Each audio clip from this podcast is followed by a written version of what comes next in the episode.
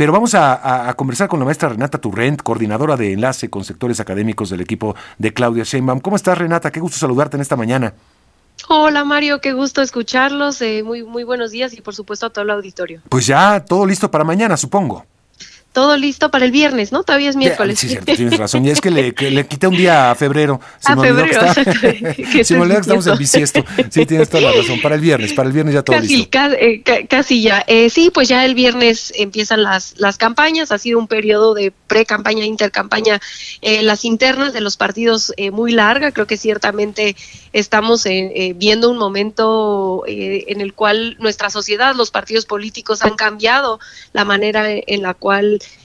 entran a un periodo eh, de, elecciones presidenciales y, que un poco lo que platicaban ustedes eh, ahorita que los escuchaba, eh, pues que sería también importante pensar en una, en qué parte de la reforma electoral tendría que adecuar las reglas que tenemos hoy, que claramente no le gustan a ninguno de los partidos. Ahí sí hay acuerdo y, creo que sería importante empezar a pensar cómo, cómo sí podemos transitar en estos periodos que son mucho más largos que antes, pero que las leyes se adecuen, ¿no? Entonces que, creo que esa será una buena discusión para principio del sexenio eh, independientemente de quién gane, porque me parece que, puede haber un acuerdo ahí en que las leyes electorales eh, no están acordes.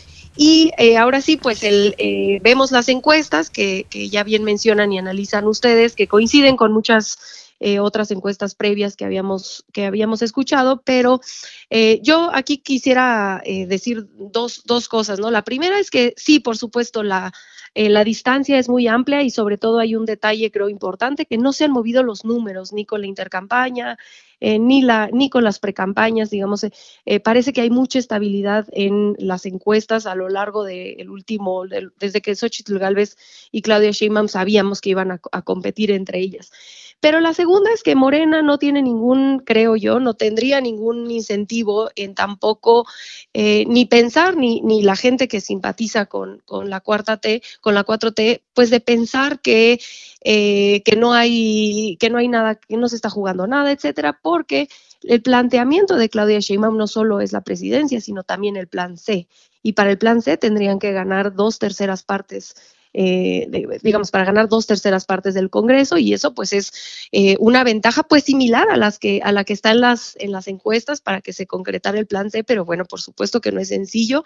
Entonces me parece que empezarán unas, una unas campañas eh, muy interesantes en las cuales podremos entender qué, qué, proyecto están proponiendo las candidatas y el candidato.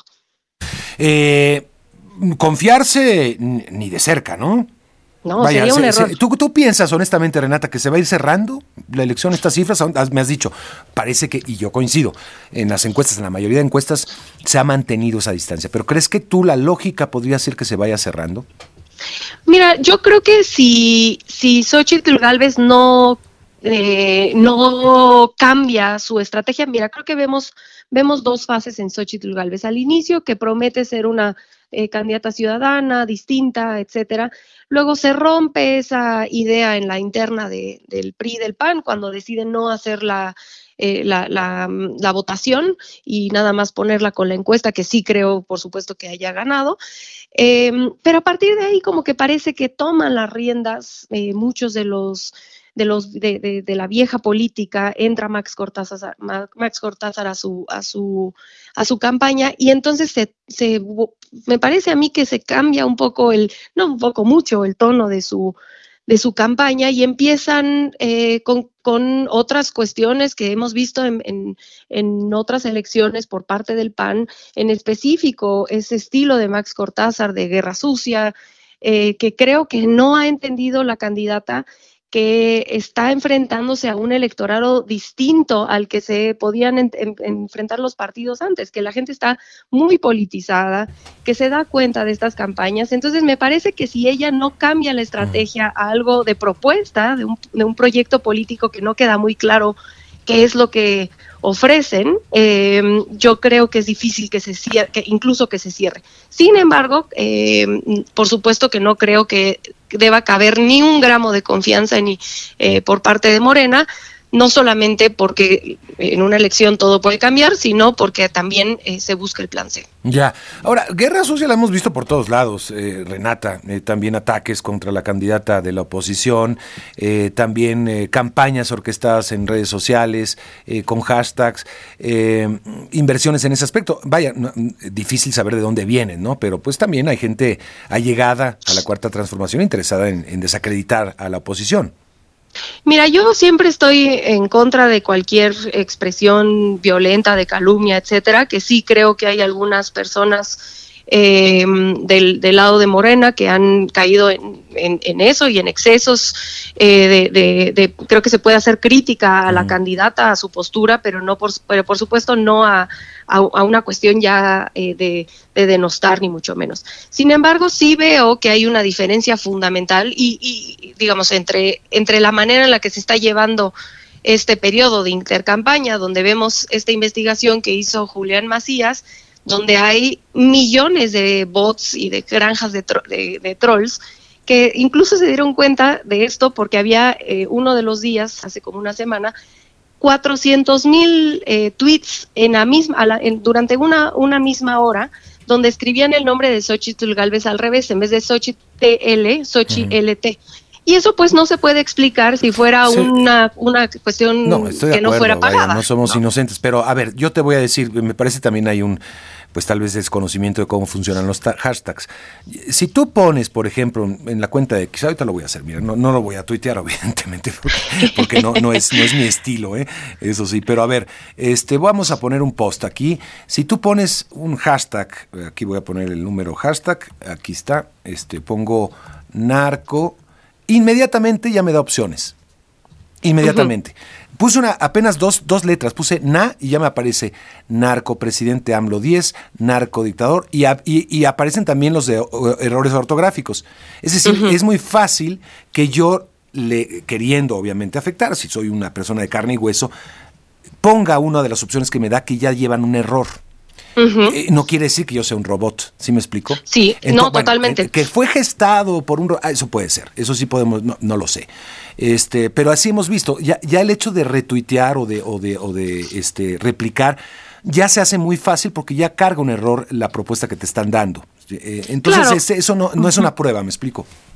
Mm, no, no, o sea, el, estudio que hace Julián Macías, que quien, quien para quien no lo ha, no lo ha hecho lo puede ver ahí en su, en su Twitter, eh, muestra cómo eh, justamente eh, la gestación de este hashtag, que esto no significa y, creo que es muy buena tu aclaración. Eh, es importante aclarar que no todas las personas que tuitean los hashtags, incluso los que tienen carta, exacto, no todos son bots, pero sí la gestación de este es una, es una cuestión organizada y por supuesto bien financiada, que tendría el INE, por supuesto, y si hay una denuncia ahí por parte de Morena, tendría el INE que investigar de dónde viene esta, esta este financiamiento, porque no es barato hacer estas granjas de bots y de trolls. Que hay una diferencia entre granjas de bots y granjas de trolls. Las granjas de trolls sí son personas que genuinamente se meten, ¿no?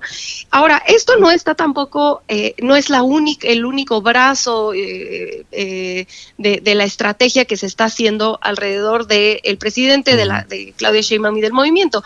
Esto va acompañado con una estrategia, me parece, muchísimo más amplia, que incluye justamente estas, eh, estas publicaciones del New York Times, de otras de otros eh, medios internacionales, a los cuales, por cierto, Xochitl Galvez fue a reunirse con ellos y que tendría entonces que deslindarse, me parece, porque a todas luces pareciera que estas publicaciones, estos hashtags, eh, tienen una relación en cuanto a la narrativa que se está creando alrededor de el presidente López Obrador sin haber presentado en ninguno de los casos que menciono y en ninguno de los casos que está allá afuera alrededor de esta de esta gestación de esta narrativa de, del narcotráfico, eh, no hay no ha habido una sola prueba que se haya presentado. De hecho, el, el, el embajador Ken Salazar tuvo que volver a salir antier o ayer, me parece, a decir no hay investigaciones. Entonces, ¿cómo es que una, un periódico con el prestigio que, ven, que, que dice tener el New York Times puede sacar una nota que no,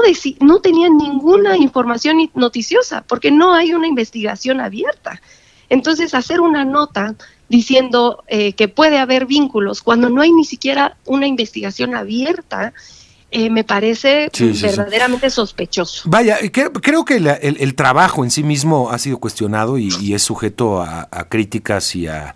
Y, bueno, este, cuando una empresa grande de comunicación presenta un trabajo eh, a medias o un trabajo mal articulado, pues es sujeto al, escrutinio público y va en contra de su propia historia y de su, eh, eh, vaya, afecta a la propia empresa, ¿no? Y eso es, cuando se habla un poco ahí de que pues el periodismo se va purificando solo. en tu punto de vista, la actuación del presidente al tratar de adelantarse un poco, entiendo el enojo del presidente, vaya, no, más, no lo justifico, pero lo entiendo. Este, mi punto de vista, cometió un error el presidente al tratar de vacunar el artículo, que de por sí tenía muchas fallas, este, y abrir otro frente que fue lo del dato personal y todo este rollo, que ese me parece que era la, parte más interesante. Lo, lo, otro era lo que estás mencionando. ¿Actuó mal el presidente ante esto? Yo creo que se equivocó en, en, el, en el número, en haber pues, creo que se debió haber testado el número, porque mm. no, o sea, no aportaba nada traerlo. Eh, y, de hecho nos, nos hizo que la conversación se llevara al tema de los números, después de esta guerra horrible de, filtración de, números que me parece eh, no solo innecesaria, sino eh, indigna para un proceso político. No, no creo que debió haber pasado nada de eso, pero también me parece que es un tema secundario. Me parece que, a ver, digamos, el, teléfono de, de, o sea, a donde se ha tratado de llevar la conversación de que la periodista eh, está totalmente vulnerada de sus datos, pues no, su, teléfono estaba publicado en, su LinkedIn, me parece, previo. Eso no significa que el presidente debió haberlo puesto, eso me, parece que comete un error en hacerlo, pero que sí ese, digamos, e, esa, ese error en, en mayoritariamente es un error político porque desvió la conversación a donde no debía ser. A mí me parece que como mexicanos y que cualquiera que defiende la democracia, por supuesto, incluidos los compañeros que eh, deciden ir a las marchas eh, de defensa de, de, democracia, pues qué más antidemocrático que un que varias instituciones extranjeras, incluyendo a la DEA, eh, pues estén en este preciso momento, porque no es casualidad que todas estas notas estén saliendo a semanas de la, de la elección. Em, ahí me parece que ese es el tema, porque no, tampoco es la primera vez, ¿no? Tampoco es la primera vez que Estados Unidos y, medios internacionales hacen esto. Tenemos el ejemplo de Argentina, el ejemplo reciente de, de, Pedro Castillo en Perú. Entonces creo que eh, la conversación tendría que ir en cuanto a la soberanía de nuestro país, de, a ver, nosotros decidimos nuestras elecciones y que sí me parece muy irresponsable, por decirlo de manera muy, muy elegante, la postura de, de la oposición de, em, de no, al menos si no fueran responsables o si no estuvieran involucrados en este tema, sí me parece que tendrían que estarse deslindando y denunciando que no aceptamos en nuestro país que una institución extranjera, ninguna institución extranjera, se meta en nuestras elecciones. Entre nosotros nos pondremos de acuerdo. Claro, sí, sí, sí. No, bueno, de acuerdo, eh, estoy de acuerdo. Eh, ahora, este, eh, creo que yo calculo pienso que todos los candidatos en este país y de América Latina son escrutados por las autoridades estadounidenses, me queda clarísimo, ¿no? Tienen todos los instrumentos de inteligencia para hacerlo y este y no creo que haya sido la única vez, se saca en un momento electoral, eh, ahí coincido precisamente con ganas de, pues tal vez de cobrar venganza, porque la relación con, del presidente López Obrador con las agencias estadounidenses no ha sido la más, digamos, eh, eh, armónica, todo lo contrario, este y creo que ahí... en específico con la DEA. En específico con la DEA, exactamente, y sabemos de dónde viene. Creo que ahí sí faltó preguntar o falta preguntar, no solamente el embajador Ken Salazar, sino también creo que el gobierno de Estados Unidos debería dar una explicación como lo ha exigido el presidente López Obrador. Este, pero bueno, eh, en ese terreno, a ver si hay algo al respecto, me parece que sería fundamental, porque de alguna u otra manera se está interfiriendo en el proceso mexicano y eso, eso no lo puede permitir el gobierno de Estados Unidos, ¿no? Sea el gobierno eh, desde Washington o sea las agencias, ¿no? Por su Totalmente. Oye, Renata, bueno, este, pues vamos a estar muy pendientes de este viernes, por supuesto, y te queremos invitar a ver si armamos una mesa de diálogo, de debate aquí con otros actores políticos eh, en, ya en, la, en plena campaña, a ver si podemos ponernos de acuerdo al respecto.